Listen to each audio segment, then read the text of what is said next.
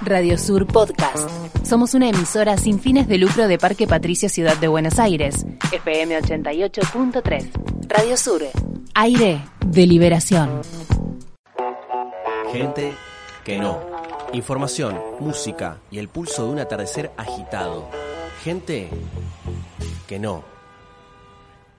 Queremos anular esta alza en el precio de la energía que habría afectado a casi 7 millones de hogares chilenos. Y lo hacemos retrotrayendo el precio al que existía antes de esta alza.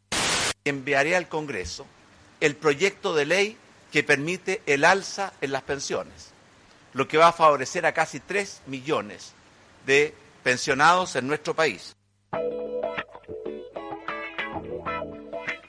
Escuchábamos parte de los anuncios del presidente chileno Sebastián Piñera, Piñera con la intención de contener esta rebelión popular que colmó las calles de Chile de sus principales ciudades, aún, aún frente a una violentísima represión que ejercen desde las fuerzas de seguridad y que ha sido constante en los últimos seis, siete días que lleva el conflicto y que continúa. Para actualizar un poco la información y sobre todo para ver cómo repercutió entre los manifestantes estos anuncios de Piñera, es que estamos nuevamente en comunicación con el colega, el compañero Raúl Rodríguez, integrante de JGM, Radio JGM eh, de Amarc Chile. Bienvenido Raúl, una vez más, gracias por la comunicación primero.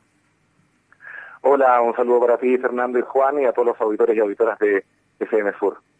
Eh, contanos un poco, primero, bueno, ¿dónde estás en este momento y cuál es el clima que se vive eh, ahora, 6 menos 10 de la tarde en Chile? Bueno, exacto, sí, vengo llegando a casa recién, han sido jornadas muy extenuantes, la verdad que ya se siente el cansancio, ¿ah? han sido, imagínense, siete días de protestas eh, continuos y bueno, y este día séptimo nuevamente muy masiva las marchas, quizá un poco menos que ayer, pero muy, muy masiva en la capital y también en regiones.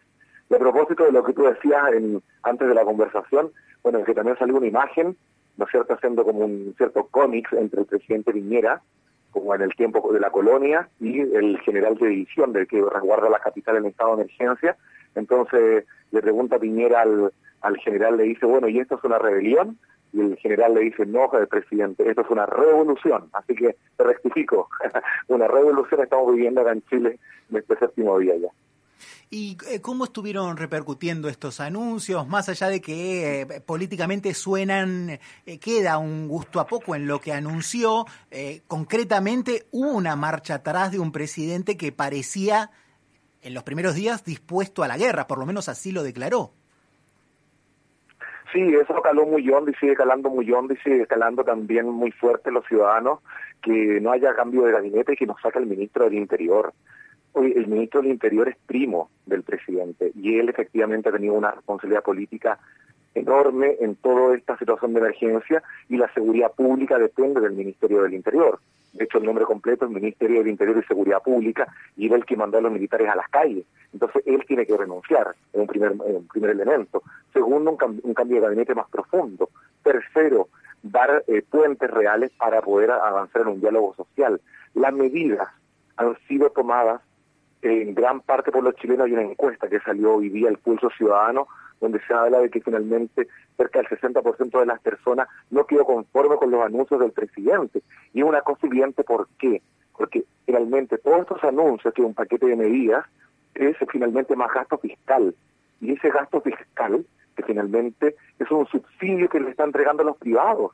Imagínense el chiste que le estoy contando. Es decir, necesitamos cambiar el modelo que está en crisis y finalmente estas medidas apuntan finalmente a resolver, por cierto, cosas urgentes, pero entregándole más plata a los privados, que son los que se han enriquecido en Chile.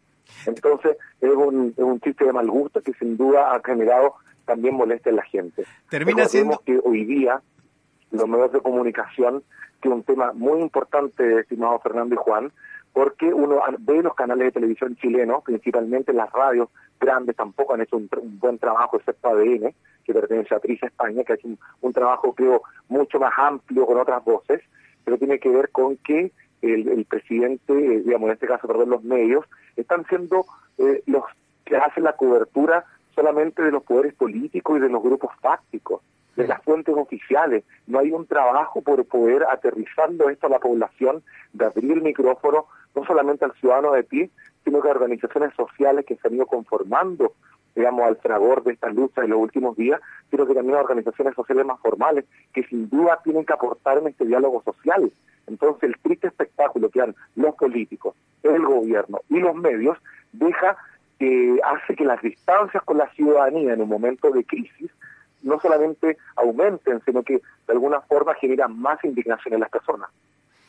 Sí, eh, vinculado a eso, justamente también, y más allá de, lo transversal que, que, se muestran las manifestaciones en Chile, digo, eh, ¿Hubo algún diálogo, algún intento, alguna mesa de negociación por parte del Ejecutivo con los sindicatos, movimientos estudiantiles, movimientos sociales que están un poco también acompañando y marcando el pulso de, estas protestas? O, simplemente se trató de las conferencias que se anunciaron públicamente, que se divulgaron como noticias, pero eh, en, el, en, el, en, la búsqueda de, desactivar la protesta, eh, ¿hubo algún diálogo efectivo o no?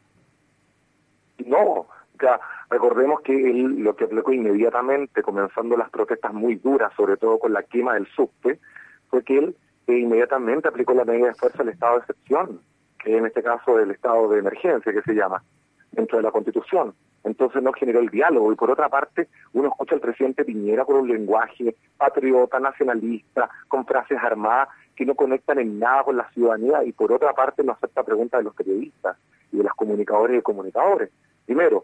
Y el único diálogo que ha hecho son dos etapas. Un primer diálogo, que digo diálogo porque yo era como más bien un pseudo diálogo, que llamó a los presidentes de partidos. Se restó el Partido Comunista, se restó mm. el Frente Amplio. A la clase política. y, y también se restó el Partido Socialista. Entonces, finalmente se juntó con el socialista, perdón, con los oficialistas, digamos, los partidos oficialistas que apoyan su gobierno y con un par de la oposición. Ese fue un primer eh, acercamiento que fue anteayer. Y durante esta jornada también citó a distintas personalidades, siete personas famosas, como le llaman los medios, desde sociólogos hasta algunas eh, personas que trabajan en la ciencia política, para recoger opiniones. Entonces, o ahí uno se da cuenta de que la forma de gobernar, la forma de dialogar en este momento de crisis, para avanzar hacia la recuperación de la democracia y avanzar también hacia una cohesión social, se hace desde la, desde la cúpula y de manera eh, a dedo, digamos. Es decir, no hay un mm. diálogo amplio que permita una conexión, insisto, con los sectores sociales movilizados o medianamente organizados dentro de esta movilización, que, insisto, muy transversal, muy espontánea, porque se origina desde el abuso mismo, desde la vida cotidiana de las personas que salen a marchar. Y esas personas no están en ningún grupo organizado, mm. con suerte en, un grupo vecinal, ¿me entienden? Entonces ahí también hay un hay una oportunidad desde el lado positivo para poder generar nueva movilización social lo interesante, con esto cierro, tiene que ver con que ahora se está convocando a cabildos abiertos, porque volvió a emerger la idea de una nueva constitución, de una asamblea constituyente. Recordemos que nosotros todavía tenemos la constitución de dictadura del año 80 y solamente reformas constitucionales eh, que se han ido dando durante democracia, pero la Carta Magna que nos rige, en el fondo sigue siendo una Carta Magna de dictadura, neoliberal y privatizadora. Eh, eh, quiero volver en un minutito a esto que está comentando como dato nuevo respecto a estos cabildos que se están convocando, pero antes de eso no quiero perder una pregunta que me quedó pendiente respecto a estos diálogos que se abrió dentro de la clase política y tiene que ver puntualmente con cuál está siendo la postura de la oposición, sobre todo frente a estas em, aberrantes denuncias de violación a los derechos humanos que se vienen acumulando. Eh, eh, frente a las detenciones arbitrarias, a las vejaciones, violencias sexuales que están siendo denunciadas. Digo, eh, la oposición, el Partido Socialista sobre todo, ¿cuál está siendo la postura frente a esto que está ocurriendo y que sigue ocurriendo en las calles de Chile? Sí, yo creo que hay que hacer matices. Yo creo que eh, respecto al punto que me señala la oposición, eh, en general ha tenido una postura en bloque de condena de violación a los derechos humanos y sobre todo de cuidado de, los derechos fundamentales de la persona dentro de un Estado democrático, aun cuando esté en excepción. Las medidas de fuerza, recordemos tanto, eh, digamos, eh, violencia física o fuerza física, recomienda la Comisión Interamericana de Derechos Humanos que sea finalmente proporcional a la, protesta y al legítimo eh, manejo de la manifestación pacífica de la gente. Eso es un primer elemento. Y por otra, tenemos que señalar de que la oposición, no tenemos una oposición que congregue la simpatía de la gente también. O sea, eh, eh, ha tenido un trabajo, digamos, aparte del tema de los derechos humanos, que efectivamente ha sido bastante en bloque y de condena, pero en términos políticos, la clase política en general está desprestigiada y la oposición también. No tenemos referentes dentro de la oposición o líderes que finalmente aglutinen a la gente. Hoy día, quizás lo que han estado mucho más fuertes y claros son los diputados y parlamentarios más jóvenes dentro del Frente Amplio, que no es la centro izquierda que gobernó en Chile, sino que un bloque nuevo que surgió en los últimos años, y el Partido Comunista. Yo creo que ahí están fuerzas jóvenes, digamos, líderes jóvenes, digamos, en, el buen sentido de la palabra, que están de alguna forma tratando de conducir desde, eh, no sé, salir a la calle a contratar las lesiones de derechos humanos o de poder hacer un trabajo parlamentario. Durante esta jornada tuvimos, no sé si una luz o un pequeño avance, luego de que ayer tuvimos una jornada muy bochornosa en la Cámara de Diputados, donde hubo insultos, golpes, eh, amedrentamiento entre, en la Cámara de Diputados, principalmente entre diputados y diputadas más bien, en la interpelación que se le estaba haciendo al ministro del Interior, que fue a la Cámara y que no reconoce ninguna responsabilidad política, y la oposición saltó en pleno y generó la molestia de parlamentarias del oficialismo y peleas eh, y groserías que finalmente se dijeron a viva y eso tomó los canales muy fuertes, los canales de televisión.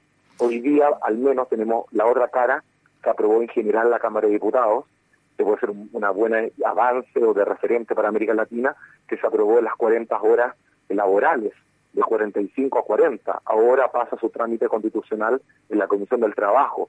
Así que bueno, por lo menos quizá puede ser una señal o un cierto respiro que se dé cuenta la ciudadanía que el Parlamento está trabajando con agilidad para poder mover una agenda que descomprima la crisis. Lo que se votó, vos me estás diciendo es que eh, ayer se votó las 40 hoy, hoy. se votó las 40, o sea, estamos hablando que hoy Chile está votando las 8 horas de trabajo diaria. Exacto, 5 por 8 a 40, exactamente. Estamos hablando de 2019.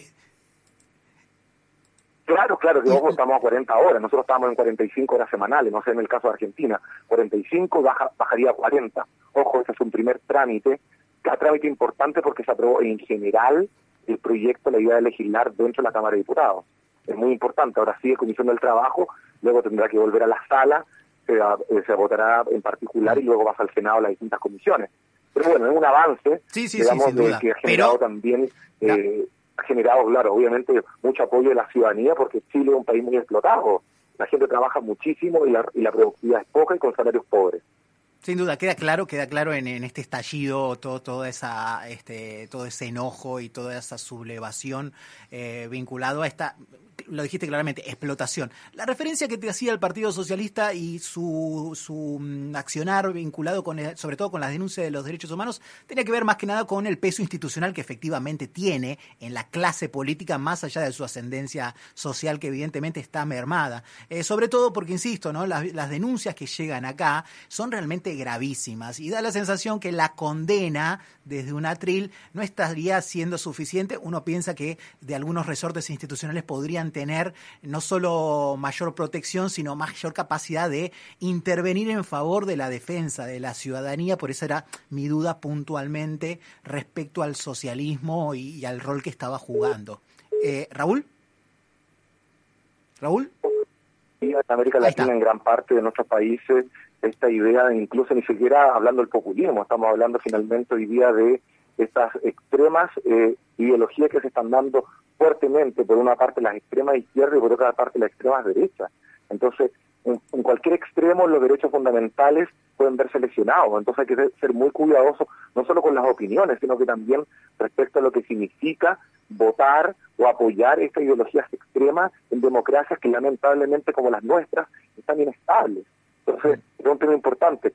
Cifra, 2.500 detenidos en el último reporte que dio el Instituto Nacional de Derechos Humanos el día de ayer y se confirmaron nueve denuncias de agresión sexual a mujeres, ¿no es cierto? Muy grave, muy grave sin duda, considerando hoy día que la mujer está en el centro de nuestras agendas políticas, con una agenda de género, una educación no sexista, con el respeto a la mujer y sus derechos y sobre todo a no violencia y no matarlas. Entonces, que tengamos denuncias, nueve denuncias, es muy grave.